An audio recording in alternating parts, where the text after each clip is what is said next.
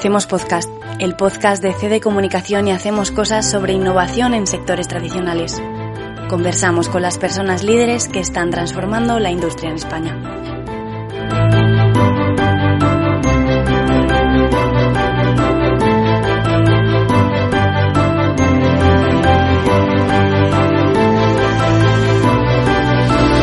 Durante los últimos dos años esta palabra ha sonado con fuerza, especialmente en sectores que hasta ahora no estaban tan familiarizados con ella, como el de la climatización.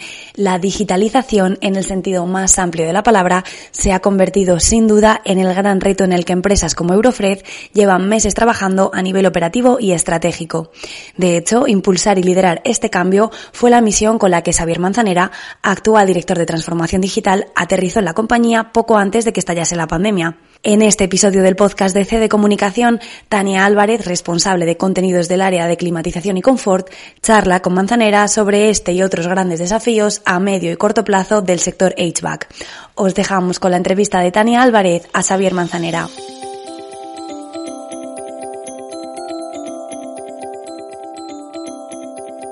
Bienvenidos a una entrega más de Hacemos Podcast. Hoy nos acompaña Xavier Manzanera, director de transformación digital en Eurofred. Hola Xavier, ¿cómo estás? Hola, ¿qué tal? ¿Cómo estás? Muchas gracias por vuestra invitación. No, gracias, gracias a ti por estar hoy, hoy con nosotros. Bueno, eh, lo primero que, te quiero decir, sobre todo, es que, eh, como te, estoy contando, gracias por hacernos un, hueco entre tanto dato y ahora nuestros oyentes entenderán por qué digo esto. Llevas casi tres años en Eurofred y actualmente estás al frente de la transformación digital de la compañía. ¿Qué significa esto exactamente? Pues mira, básicamente lo que yo trato de, hacer en la organización es transformar una organización que lleva más de 50 años de historia en un mundo físico, para que nos entendamos, en adaptarla a las nuevas tecnologías, a las nuevas capacidades, a las nuevas necesidades de nuestro cliente, que muchas de ellas están basadas en el mundo digital. Pero básicamente lo que hacemos es, mi función es transformar la organización. La coletilla de digital creo que, me, que, no, que no me ayuda. Vale, si te parece, como más adelante nos vamos a centrar en esta parte de digitalización y, y sobre todo, más allá de, de, en la necesidad que existe de ella en, en el sector, eh, vamos eh, a, cambiar un poco de tercio y me gustaría, sobre todo, eh, que supiéramos ¿no? Eh, cómo aterriza un ingeniero informático como tú en el sector de la climatización. Pues, pues mira, yo vengo, yo vengo de una historia principalmente del mundo farmacéutico, sí, donde he estado muchos años dentro del mundo farmacéutico y al final lo que, lo que llega es que aparece un nuevo proyecto en, en Eurofred en el que confían para que tanto yo como, como otros, otro, otras personas pues estaba Sira, Carlos, Edu, un, equipo directivo diferente para hacer un cambio dentro de, del departamento de IT en, en Eurofred. Y es, es, es como empieza mi, mi transcurso en el, en el mundo de la climatización. Un nuevo proyecto nuevo con mucha ilusión para, para coger y decir, ostras, tenemos un, un, un departamento nuevo en el que tenemos que crear diferente, tenemos que, que preparar es, los sistemas para este nuevo mundo moderno que os decía. Y, y, ahí entro en el mundo de la climatización hace tres años, hace tres años ya y con un camino bueno, ya, lo, ya te comentaré. Sí, muy interesante, ¿no? Y, la verdad es que, bueno, por lo que por lo que me estás contando, era un gran reto para ti. Es cierto que, como has dicho, has trabajado bastantes años en el mundo farmacéutico, también has estado en empresas de consultoría. Pero, ¿qué, qué has aprendido ¿no? en, estos, en estos sectores que, que, entiendo que ahora estás aplicando en un, en un, fabricante del sector. Sí, pues mira, yo ya, principalmente en el mundo de, del mundo farmacéutico, además últimamente con el tema de la pandemia se, se habla muchísimo del mundo farmacéutico. Lo que aprendes, es verdad. lo que aprendes del mundo farmacéutico es, primeramente, es, es un entorno muy, muy regulado. ¿sí? Muy, muy regulado porque al final tiene un impacto en la salud, tiene un impacto muy directo en las personas y todos los procesos están muy controlados, ¿de acuerdo? Además es un, un mundo en el que, que, hay una gran inversión detrás. Cualquier, cualquier, cualquier medicamento, cualquier fármaco que se comercializa, pensar que ahí puede haber desde 15 años de estudios detrás, 15 años de inversiones detrás para poder... Un montón de tiempo, ¿eh? Sí. Entonces, requiere de mucha inversión, por supuesto que ganan dinero, pero, pero el riesgo que corren es muy grande. Puede ser que un medicamento después de 15 años pues, pues desa pues digan, ostras, es que no es, no es lo suficientemente atractivo y tienes 14 años de inversiones tirados a la basura, ¿eh? siendo muy dramático. El otro tema relevante es que tienen muchísima información. Hay muchísima más información. En el mundo farmacéutico, para que os hagáis una idea, es, yo podría sacar un listado de cuáles son los efectos secundarios de un determinado fármaco desde el inicio. Entonces, claro, está mucho, al estar mucho más regulado, la capacidad que existe de, de, de, de, de de analizar información, explorar, etcétera, es mucho mayor. Y por contra también es muchísimo más lento. Muchísimo más lento, por lo que os digo, al estar mucho más regulado, tener un impacto importante en la salud de las personas, pues cualquier cambio, cualquier, cualquier intento de modificación de cualquier proceso, etcétera, pasa a ser muchísimo más lento. Eso es lo, lo, lo que me llevo. Y lo, y lo punto que traslado hacia la parte de la climatización, em, hacia nuestro mundo, es que al final el dato es crucial. Al final conocer cómo estamos funcionando, ese es el punto más importante. Y después que, que estamos en un mundo apasionante en el que nosotros tenemos mucha capacidad de, de modificar cosas y, y, de tener acceso a esa información. ¿eh? Eh, sí, efectivamente, luego, luego vamos a, pro, a, profundizar sobre todos estos, estos temas, pero antes quiero decirte que me ha dicho un pajarito que durante la carrera trabajabas en una copistería en Barcelona en la que has estado 16 años. Cuéntanos eso. Pues mira, lo que te decía es que al final nuestro, nuestro, e, nuestro ecosistema económico en España está muy basado en, en pymes, en autónomos, en pequeñas empresas que al final son las que mueven la economía del país, ¿eh? son las que tienen un peso súper importante a nivel de, generación de empleo, etcétera.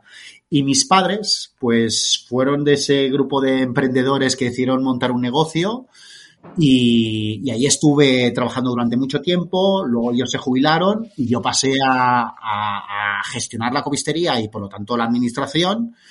Y como acabé estudiando temas de ingeniería informática, temas de modelo de datos, eh, pues decidí que el, el, mundo de la copistería no era a lo que yo me quería dedicar en el futuro.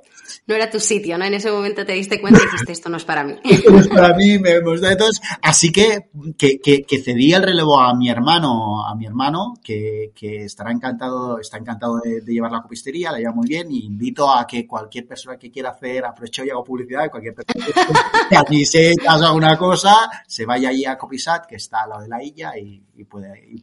Sobre todo los que viven en Barcelona, porque como nos tenemos que trasladarlos de Madrid hasta allí. Los, de Madrid les pilla un poco más lejos.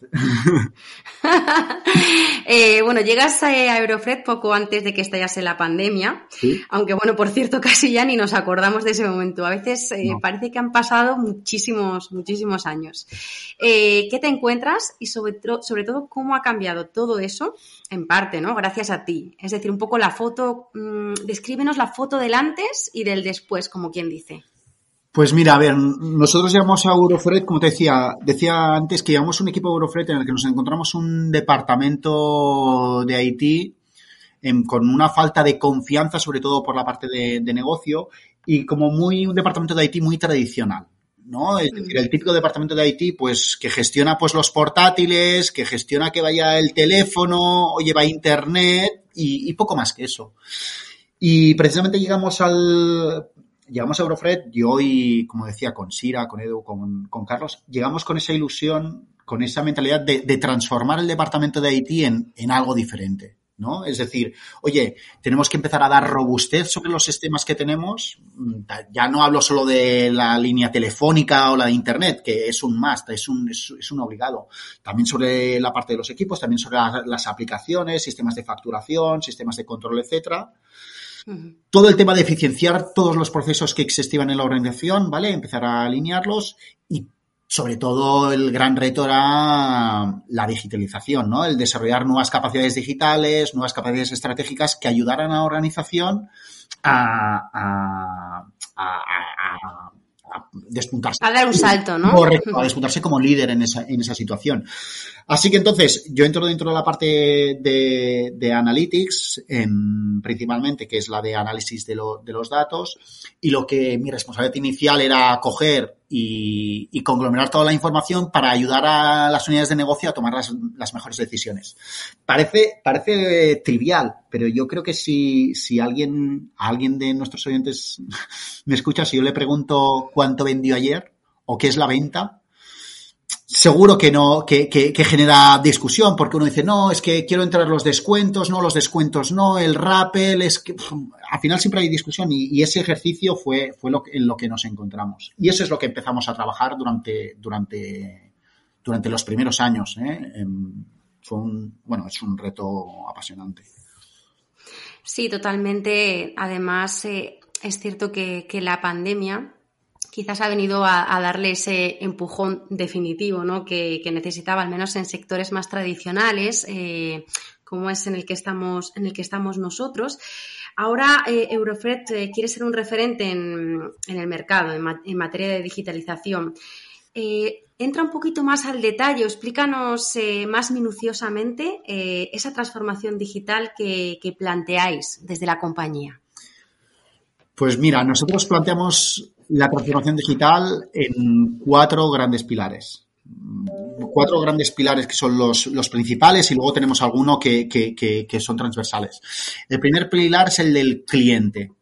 Para nosotros queremos convertirnos una, en una compañía que llamamos client-centric. Es decir, que para nosotros el cliente es lo más importante de todo y tenemos que orquestar todas las piezas para conocer al, cliente, para ofrecerle la mejor experiencia, para que para que sea feliz a través de cualquiera de nuestros canales, ya sea tanto el canal digital como el canal, voy a decir, más tradicional, el canal offline.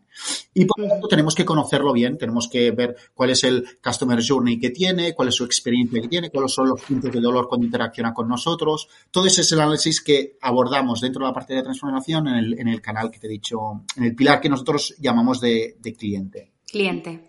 Sí. Al final el cliente es muy sencillo, ¿eh? Lo que quiere es, dice, oye, quiero que me mantengas informado, quiero que, me aportes valor, quiero que me des soporte, quiero que me entiendas, quiero que me enseñes, quiero que me des formación, házmelo fácil. Al final el cliente espera todo eso de nosotros y Eurofred quiere ayudar al camino de nuestros, de nuestros, de, nuestros clientes en, en, ese proceso. Después tenemos el que, el que hablamos es el de producto, ¿vale? Producto-servicio. Nosotros estamos en un proceso constante de cambio. Al final, venimos de una, de una organización con mucha historia, de donde vendemos em, dispositivos de climatización, pero tenemos que hacer un salto hacia, hacia no solo la climatización, sino hacia el confort. Y eso significa no solo ofrecer servicios como hasta, no solo ofrecer máquinas como hasta ahora ofrecíamos, sino ofrecer servicios que acompañan a esta, a esta, a esta parte de máquinas. Estamos hablando de monitorización, estamos hablando de eficiencia energética, estamos hablando de control, estamos hablando de conocer si una máquina está funcionando adecuadamente y proactivamente en cambiarle las piezas y enviar un técnico. Toda esa parte de servicio es donde nosotros lo abordaríamos dentro de la parte del pilar de producto. ¿sí? Siguiente pilar que nosotros abordamos es el del empleado. dentro de Eurofred nosotros tenemos un, una, un, gran talento. El público interno, ¿no? El gran, el gran público interno. Claro, nosotros tenemos, nosotros tenemos alrededor de unos 700 empleados dentro de Eurofred que tienen un gran conocimiento de la organización, tienen un gran conocimiento de nuestro cliente, tienen un gran conocimiento del, de nuestro producto y del mercado. Y nosotros lo que queremos es que esta, estos empleados, nuestros empleados, nuestros colaboradores, tengan una cultura pues ágil, que sean productivos, que sean eficientes, que se sientan contentos y alegres de saber que estamos satisfaciendo a nuestros clientes. Esta es nuestro, nuestro core, porque es nuestro contacto directo con, con, con nuestro público. Y al final de ahí ese, ese pilar está muy basado en eso, en ofrecerles pues ser transparentes desde una forma radical, ofrecerles agilidad a la hora de cambiar procesos, que tengan acceso a toda la información para tomar las mejores decisiones, etcétera. ¿Sí? Y ese cuarto y último, último pilar, pilar, tenemos el cliente, el producto y el servicio, los empleados y, ¿qué nos queda? Y nos queda optimización en las operaciones, ¿no? Es decir, básicamente nosotros queremos ser lo más óptimos en nuestros procesos que sea posible. Porque al final, todo lo que sea automatizar, evolucionar nuestros procesos, tiene un impacto directo en nuestros clientes. Es hacia donde nosotros queremos eh, redirigir cualquier beneficio que nosotros podamos ofrecer, podamos obtener a través de la digitalización, ¿no? Si nosotros somos capaces de, de ser mucho más eficientes, queremos, somos capaces de informar de forma automática a nuestros clientes, todo eso va basado en el pilar de automatización de procesos. ¿De acuerdo? Al final, esos son los, los cuatro pilares que, que, fundamentan la transformación digital, pero como, como ves y lo que decía antes, no, no están solamente basados en tecnología, que es el punto que quería añadirte. Fíjate que yo te he hablado de cliente, te he hablado de producto servicio, te he hablado de empleado, te he hablado de operaciones, no te he hablado de tecnología, pero sí que es cierto que toda la, hay tecnología para dar soporte a cada uno de estos pilares. Hay tecnología para, para la parte de servicios, como te decía, por temas de monitorización, hay tecnología por la parte de, de empleados para, para ofrecerles la capacidad para explorar la información, compartir información, etcétera. Hay tecnología para la parte de cliente para que pueda acceder bien a través de información técnica de producto a través de, de, de nuestras plataformas, el e-commerce al final hay tecnología porque, porque estamos en un mundo basado en tecnología. Y Xavier, desde tu punto de vista, mm, efectivamente teniendo en cuenta que la digitalización al final es un concepto muy amplio, ¿no? Y que llevarlo a la práctica eh, es, eh, es, costoso eh, y hay que, hay que llegar un poco a la profundidad, ¿no? Hay que ir a los procesos, hay que ir a, a las personas, a la optimización, ¿no? De, de, los propios recursos dentro de la organización. Eh, ¿Hay suficiente conciencia digital en el sector de climatización? Yo, yo creo que todavía no, pero como has dicho, va, vamos a marchas forzadas a que la haya. Es decir, creo que estamos en un momento crucial para que, para que todos los actores involucrados en el mundo de la climatización veamos que la digitalización es, es crucial e importante, ¿no? Esto es lo que te decía antes a nivel de monitorización, a nivel de eficiencia. Creo que, que estamos un poquito, bajo mi perspectiva, un poquito, un poquito atrás, pero sí que es cierto que vamos dando pasos firmes y, seguros hacia, hacia, hacia, adelante y que por lo tanto mmm, la evolución natural va a ser que, que estemos en, en breve en una situación óptima en ese aspecto. Bueno, entonces nos podemos quedar en que estamos en, en un necesitas mejorar, ¿no? te voy a pedir que, que, te mojes un poquito, eh, poniendo más el foco en, en, lo que es la cadena de valor tradicional, ¿vale? El fabricante, el distribuidor, el instalador. No voy a ir hasta el consumidor final. Porque luego es cierto que, que parece que estamos muy digitalizadas, muy digitalizados, perdón, en ciertas cosas y en otras no tanto. Mm. Pero para ti, y si tuvieses que ponerle nota del 1 al 10, eh, ¿qué calificación pondrías a, a, los fabricantes, a los distribuidores y a los instaladores del sector en, en conciencia digital o en avance digital?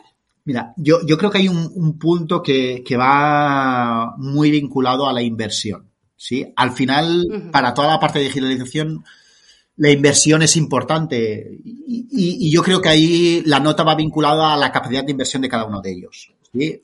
Eh, si me pongo desde el primero que me comentas, el fabricante, obviamente el fabricante su capacidad de inversión es mayor, ¿vale? Tiene un tiene un, un, un, un, abanico mucho más amplio y por lo tanto es consciente de que si, sus dispositivos tienen que estar cada vez más digitalizados, tienen que estar cada vez más conectados, tiene que ofrecer la capacidad de que, de que haya un control sobre cada uno de ellos porque les ayuda tanto para ellos como para los diferentes los diferentes componentes de... interlocutores, ¿no?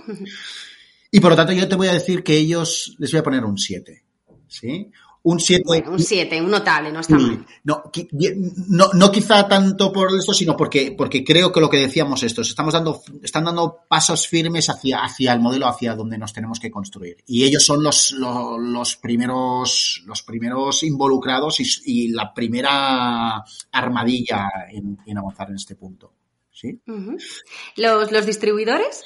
Los distribuidores, yo iba a decir que como su capacidad de estamos un poquito, un poquito más atrás. Un poquito más atrás a nivel de a nivel de automatización, a nivel de conciencia, a nivel de, de, incluso llegar a información a los diferentes, a los diferentes actores.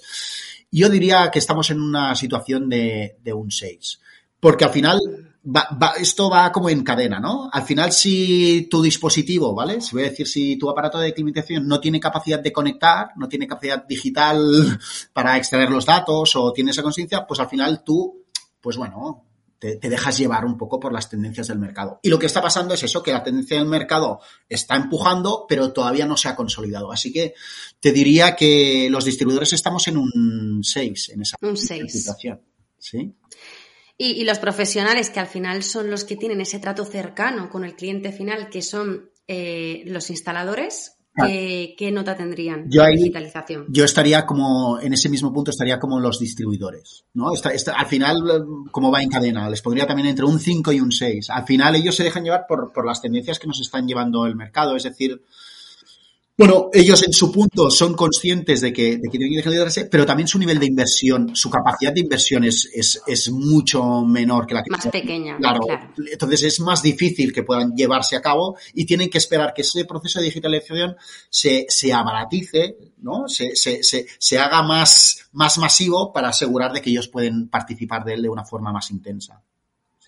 Es que además, eh, yo por ejemplo, sí que siempre me ha llamado mucho la atención que, bueno, eh, distribuidores, instaladores, un 6, está claro que estoy totalmente de acuerdo en, que depende de la capacidad de inversión que tenga cada empresa. No podemos comparar a una multinacional con un autónomo, eh, en el que al final es como él, se lo, él se lo guisa y él se lo come, ¿no? Entiéndeme así hablando un poco más informal. Entonces, eh, yo sí que he visto que muchos instaladores, y es lo que vemos en el sector, sí que están muy avanzados digitalmente en, a nivel personal, eh, compran otro tipo de, productos a través de la red. No es que mm, no estén cualificados o que no sean mm, al menos eh, nativos digitales, sino que no tienen tan vinculado estas herramientas digitales con su mundo profesional. Claro, Tal cual. De hecho, hay, una cosa, Tania, que has dicho que, que, nos encontramos cuando nosotros analizamos esta situación, es que el instalador, el profesional, tenemos como dos grandes perfiles, ¿vale? El, el, voy a decirte, el nativo digital, que está mucho más acostumbrado a trabajar con una plataforma de e-commerce donde em, está perfecto a través de mano, y voy a decirte el más tradicional, que quizá ese paso le cuesta un poquito más. Y estamos en ese punto de transición Em, entre, entre, el, entre el profesional instalador. Pero yo creo que cada vez más, y, es lo que decía, estamos haciendo pasos para asegurar de que, de que existe esa conciencia de digitalización y, quizá la nota va más vinculada a, a, los pasos que estamos haciendo consiguiendo esa digitalización por parte de nuestros profesionales. Por lo que teniendo un poco mm, esto claro y, después de estas, de estas calificaciones y, un poco estos feedbacks que hemos puesto sobre la mesa, ¿dónde deberíamos de estar a finales de, este 2022? Pues mira, a finales del 2022 yo deja que te diga un, punto que a mí me gustaría ponerte el consumidor, el consumidor final. Si, si, pienso un poco en nuestro consumidor final, creo que nuestro consumidor final lo que espera, ¿vale? En el mundo de la agitación es estar más informado estar más informado y hablo a todos los niveles, ¿eh? ya tanto desde un proceso mucho más, más técnico, es decir, desde cuándo se va a hacer la instalación, toda esa parte de aquí, tenerla mucho más automatizada, que eso yo creo que no hay problema, eso de ahí a día de hoy lo tenemos. Pero estoy hablando más del punto, pues, temas de consumo, temas de eficiencia, temas de calidad del aire, temas de la gestión digital de todo su producto, toda esa parte de aquí creo que a día de hoy es el punto hacia donde nos tendríamos que orientar a finales del 2022 em, para, para, para, decir que estamos, estamos avanzando en, esa, en, ese, en, ese, en esa buena dirección. Y, y vuelo, insisto, eh, creo que estamos dando pasos firmes hacia, hacia ella. Sí, totalmente. Eh, al final el, sector sabe que tenemos que estar ahí y unos más de manera más rápida y otros de manera más lenta pero efectivamente creo que ahora ya todos estamos alineados. Te iba a preguntar si, si ha venido para quedarse, porque eh, obviamente cuando nos confinaron, aunque al final nuestro sector, los instaladores, eh, de alguna manera eh, estaban dentro de lo que son servicios esenciales, tuvieron que seguir trabajando, ¿no? Como, como bien pudieron. Em, la pandemia ha impulsado todo esto. Entonces, eh, ha venido para quedarse, estamos de acuerdo, ¿no? Sí, tal cual. Bueno, y, de hecho es lo que te digo, es decir, a nivel lo que me preguntas, el resto, el resto tanto instaladores, distribuidores, fabricantes, em, yo creo que están en ese proceso para, para, poder conseguir lo que hablamos de ese consumidor final, ¿no? Ofrecerle con mucha más información, que todo esté mucho más conectado, que la interconectividad sea mucho más automática.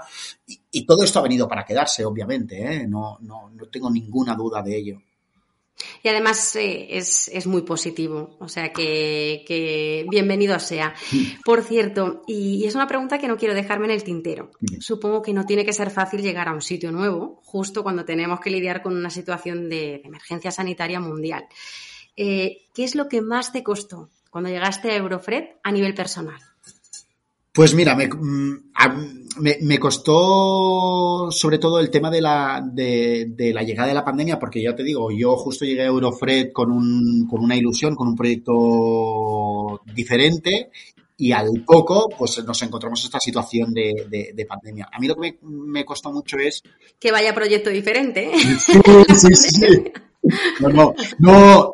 Lo, que más, lo, que más, me costó, sin duda, fue el, el trato humano yo soy muy, no sé, eh, mi equipo lo dice, yo soy muy intenso. Em, yo, soy muy, cercano, me gusta mucho el trato con las personas, creo que, que al final, pues vernos nos ayuda. Em, la expresión, las formas de hablar. Yo, si me hablas en una reunión, parece que estoy enfadado, pero luego, si vamos a tomar un café, pues dirás, ostras, pues no estaba enfadado. Simplemente es que quería las cosas un poco diferentes, ¿no?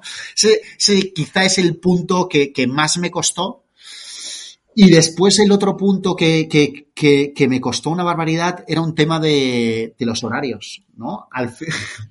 Al, al, final yo soy, yo soy un apasionado de lo que hago. A mí me apasiona lo que hago, me apasiona el trabajo que hago, confío y, y tengo plena, mm, plena certeza de que, de que los retos que nos plantean los vamos a conseguir y por lo tanto, el hecho de encontrarte en tu casa, en que te levantas y puedes conectarte al ordenador, hacer reuniones, pues me costó un poco adaptarme un poco a los horarios, pues de comida, de que a las 11 tendría que estar durmiendo y no tendría que estar trabajando contestando emails.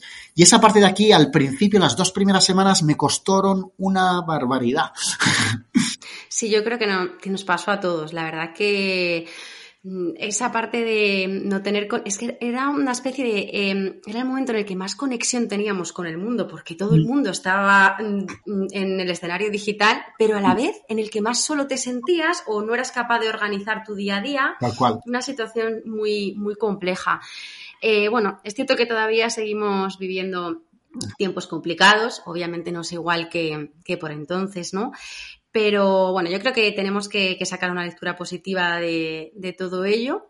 La mía, por ejemplo, es que, he aprendido a valorar el tiempo, ese bien tan preciado y que tanto nos cuesta cuidar, eh, tanto mi tiempo personal como, profesional. Em, supongo que tú también eh, habrás sacado tu, tu propia lectura personal y, sobre todo, lo más importante, eh, este calificativo, positiva, una lectura positiva de todo ello. Sí, yo, yo creo, mira, yo hay una, un, un, punto que quería comentar, Dania, es, es que te das cuenta que, que estamos rodeados de, de negatividad.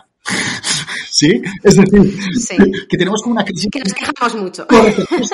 De confianza generalizada, ¿no? Al final, pues no confías muy bien en tus políticos, la parte económica, te están hablando de estos, pues tenemos una, una una, una desconfianza generalizada, ¿sí? Y, y al final, yo creo que es un proceso natural, ¿no? Porque naturalmente el ser humano está, está, está a la alerta para asegurar de que, de que, de que de que no en el pasado no fuera devorado por, por leones, me explico, o sea, sí. y, y, estamos con esa con esa ansiedad de que de, de, querer solo recordar las cosas negativas, pero estoy contigo de que estamos rodeados de muchísimas cosas positivas, ¿no? Y yo eso es la parte que, que, me, que, me, que me llevo. Al final, valorar las cosas positivas que nos rodean, que son muchísimas, yo creo que nadie de nuestros oyentes se plantearía, diría, ostras, pues a mí me gustaría vivir en la prehistoria, donde me iba a comer un león quizá a la vuelta de la esquina, o en la época de los romanos, donde un gladiador me mataba y la esperanza de vida eran 30 años yo creo que esa, esa perspectiva un poco más global, más un poco salir de la calle y decir, ostras, es que estamos en un momento donde tenemos mayor acceso a la información, mucha mayor cultura, mucha mayor alfabetización.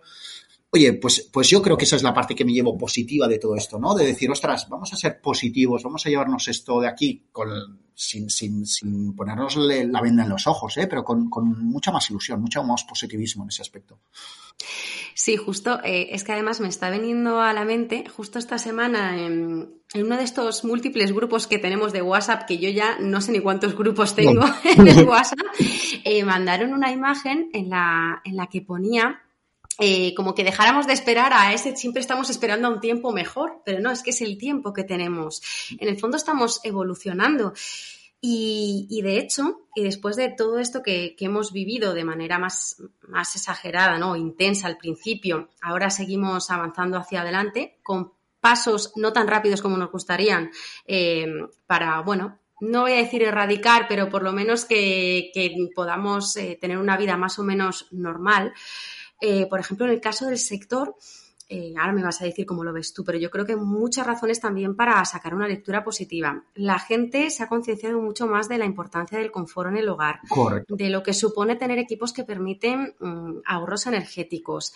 También empezamos a escuchar en, la sociedad conceptos como aerotermia, calidad de aire interior. ¿Cómo habéis abordado desde, desde Eurofred todas estas tendencias? Si te parece, Em, un poco antes de que me contestes y entremos en detalle, vamos a ir un poco por partes, ¿vale? Te voy a lanzar un poco alguna pregunta eh, y vamos viendo un poco todas estas tendencias mm, que no es que fuesen nuevas para el sector, eh, a nivel social sí que parece que, son novedosas. Nosotros llevamos ya mucho tiempo trabajando en ellos, pero obviamente la, la, demanda tiene que ir acompañada, o sea, tiene que acompañar a la oferta. De poco sirve tener equipos si no hay demanda. Claro. Entonces, el confort térmico, por ejemplo, se valora más. Eh, ¿Han dejado de ser mm, un aire acondicionado eh, con termostato, una bomba de calor, un bien de lujo? ¿Cómo ves tú esto? Pues mira, yo, comparto contigo que, al final estamos en una parte positiva y que y, lo que me hablas un poco del confort. El confort es todo lo que nosotros como usuarios debemos tener y no nos tenemos y, para nosotros yo creo que es, que es muy importante, pero quisiera añadir un, un vector al, a la parte del confort, es la eficiencia energética que no debemos, no debemos olvidar. ¿no? Tenemos, que, tenemos que conseguir ese, ese equilibrio entre el máximo confort y el mínimo consumo. Porque al final si tengo un confort estupendo despilfarrando energía, tampoco será lo más adecuado, ¿no? Y, y, lo, y hablando un poco así en global. Y después, una bomba de calor no es un bien de lujo, debería ser un derecho, ¿no? Yo Efectivamente. somos conscientes de que de aquí una, una, una situación de problemática de, de, de pobreza energética y por eso cada vez creo que debemos implementar soluciones pues más eficientes y que permitan que todo el mundo pueda tener el máximo confort en sus viviendas. Y, ese yo creo que es el, objetivo del sector, ¿no? Al final creo que, como dices, no tiene que convertirse en un bien de lujo, es, una, es un derecho y una necesidad para cada uno de nosotros. Por tanto, podemos decir que sí, se valora más y, y, me ha gustado mucho eso que has dicho, que mm, ya no es el que haya pasado de ser mm, un bien más accesible, sino que es un derecho, ¿no? Ahora ya la gente pone el foco en eso, es un derecho que tenemos cada uno de nosotros. Em, ¿lo, has, ¿Lo has anotado? La eficiencia energética, de hecho ahora todo, todo de alguna manera va encaminado eh, hacia ahí. Em, el ahorro energético. ¿No nos queda otra por normativa o es más que eso? Yo creo que es más que eso. Mm, desde Eurofred apostamos muchas veces por, por lo que decía, por, por, también todos los temas de sostenibilidad, todo el tema de medio ambiente. Tenemos que pensar que que tenemos un planeta que es único, que tenemos que cuidarlo, que es, que es el legado que le dejaremos a nuestros hijos y que por lo tanto tenemos que tratar de dejar un planeta mejor del que estamos. Y por lo tanto creo que va mucho más que eso. Además hay, hay otro tema que lo, que lo apuntabas a nivel normativo. La Unión Europea apuesta por el uso de energía procedente de, las fuentes renovables y por la reducción de, de emisiones de CO2. Y actualmente en el sector residencial creo que tenemos que alrededor del 30% de las emisiones de CO2 em, vienen de nuestro sector y alrededor de un 12, una cosa así, provocadas por la calefacción. Aquí es donde creo que quizá la eurotermia tiene un papel fundamental, ¿no? Que, ya que proporciona pues alrededor de un 70% menos de emisiones de CO2 y claramente es mucho más eficiente. Creo que es que no forma parte puramente de normativa, sino que, va a ser una tendencia mm, como decíamos, para quedarse. Y llegará a ser, por ejemplo, la sostenibilidad, ¿no? Como la tendencia de sostenibilidad, como lo es ya en otros sectores, salvando las distancias, especialmente por el tipo de producto. Pero te hablo, por ejemplo, del sector de la alimentación o la moda, ¿no? Cada vez, em, eh, pues bueno, se demanda más una moda sostenible, una alimentación sostenible. ¿Crees que, llegaremos también en la climatización a este punto? Yo no tengo ninguna duda. No tengo ninguna duda, ya no solo por, por nosotros, sino por consumidores, sino también asociado hacia, hacia las tendencias normativas de Unión Europea. ¿eh? Iremos hacia ahí, yo no creo que tenga ninguna duda. Nadie a día de hoy, por ejemplo, y, por hacer un cambio totalmente diferente, ¿eh? no solo en el sector, es ahora todo el mundo estamos muy concienciados de que hay que reciclar. No, no hay un tema de, no, es un tema de conciencia social y por lo tanto em, creo que, va a ser, como tú bien apuntas, pues más una, una, más que una tendencia, un, modus de, de, vida. Un, estilo de vida, sí. Totalmente. Y la aerotermia, la, has apuntado eh, ya, ya antes.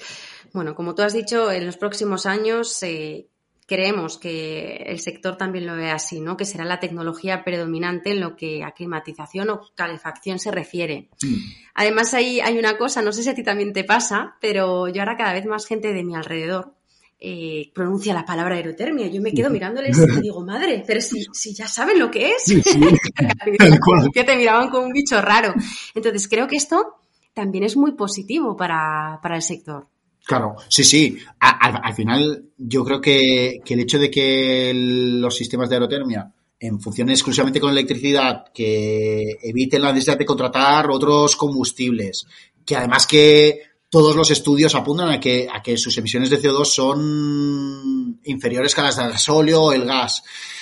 Estamos ante una oportunidad de que de ver que esta es la tecnología del futuro y que va a ayudar a constructores, promotores, propietarios a, cumplir las exigencias de eficiencia energética que, se van a plantear desde, desde, desde normativas europeas. Y, ya no solo en ese, en ese, en ese estilo, sino también para, para, para que la clasificación energética sea la, adecuada. Es decir, yo creo que estamos en un punto de oportunidad y, el hecho de que nos hayan puesto a todos en, nuestras casas hace que todo esto que hemos comentado, todo el tema de, confort interior, todo el tema de ahorro energético, todo el tema de la aerotermia, esté a día de hoy en boca de todos por, por, necesidad, porque al final es lo que valoramos en nuestras casas.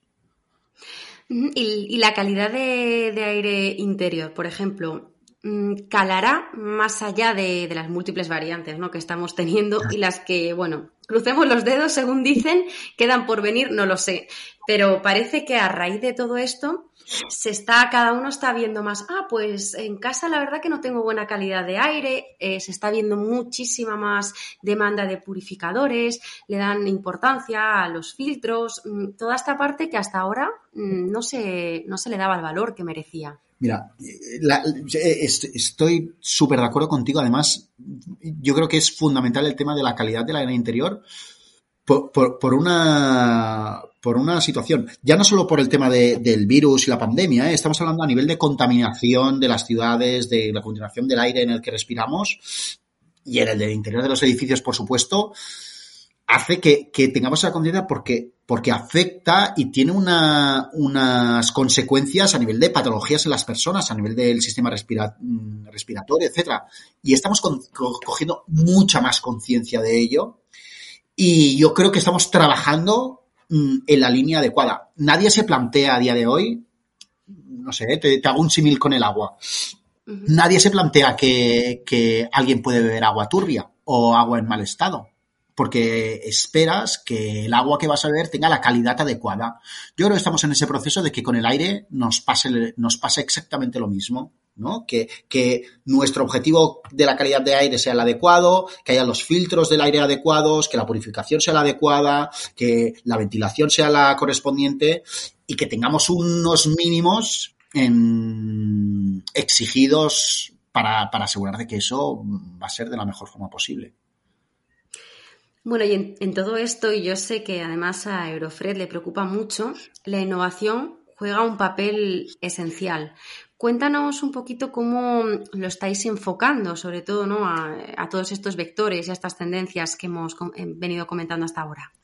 Pues mira, nosotros en, en Eurofred tenemos tenemos la innovación basada como en tres, en tres ejes importantes. Uno es el que venimos comentando a nivel de producto-servicio, que, que, si te lo vinculo a los pilares, ¿te acuerdas? Tenemos un pilar de producto-servicio. sí. Pues esa parte de aquí es, es un, tenemos un, equipos de trabajo en el que, el que directamente van abordando a nivel de innovación, pues nuevas soluciones, nuevos servicios, nuevos productos, para ver que estamos en, liderando el mercado. Y ahí es uno de, los ejes dentro de la parte de la innovación. Pero tenemos otros dos muy importantes también. Otro va asociado a, estar en, contacto con startups, ¿vale? Y con, y con terceros vinculados a, ver qué nuevas posibles soluciones o qué nuevas posibles em, modelos podríamos, podríamos incorporar. Y de hecho estamos, hemos, hemos iniciado a trabajar con, con dos startups asociadas a eso, a, oye, pues vamos a medir dentro del confort interior de, de, una, de una vivienda, a nivel de temperatura, a nivel de calidad del aire, a nivel de humedad relativa, y te llevo, te lo llevo a más, ¿eh? Porque el confort interior oye, pues eh, las radiaciones que me genera el wifi, ¿esto hace referencia a confort interior o no? Pues, pues estamos trabajando en, ese, en, esa, en esa parte a nivel de innovación.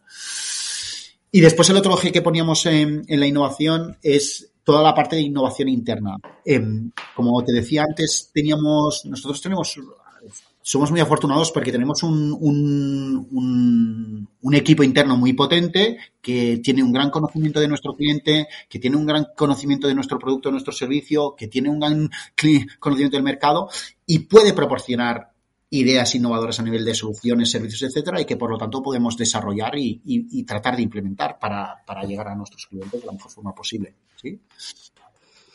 Y, y bueno, realmente es cierto que al final todos hablamos de innovación de producto, pero como ocurría con la digitalización, se está llevando eh, a nivel interno de la organización? Es decir, esto al final, ¿qué retorno tiene? ¿Cómo se ve eh, lo que devuelve esa innovación a la empresa? Yo, mira, cuando yo trato de justificar a los diferentes comités la innovación es muy complicado.